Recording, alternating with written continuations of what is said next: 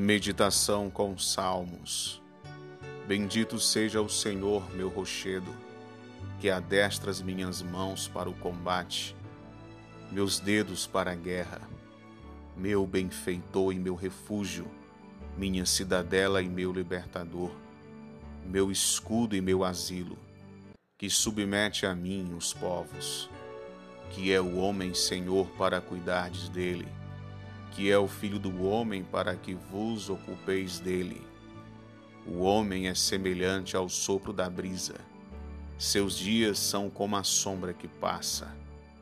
Inclinai, Senhor, os vossos céus e descei. Tocai as montanhas para que se abrasem. Fulminai o raio e dispersai-os.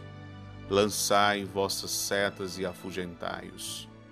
Estendei do alto a vossa mão Tirai-me do caudal das mãos do estrangeiro, cuja boca só diz mentiras e cuja mão só faz juramentos falsos. Ó Deus, vou cantar-vos um cântico novo, vos louvarei com a harpa de dez cordas, vós que aos reis dais a vitória, que livrastes Davi, vosso servo.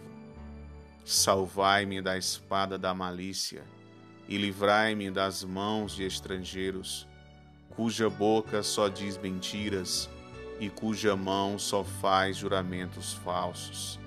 Sejam nossos filhos como as plantas novas, que crescem na sua juventude.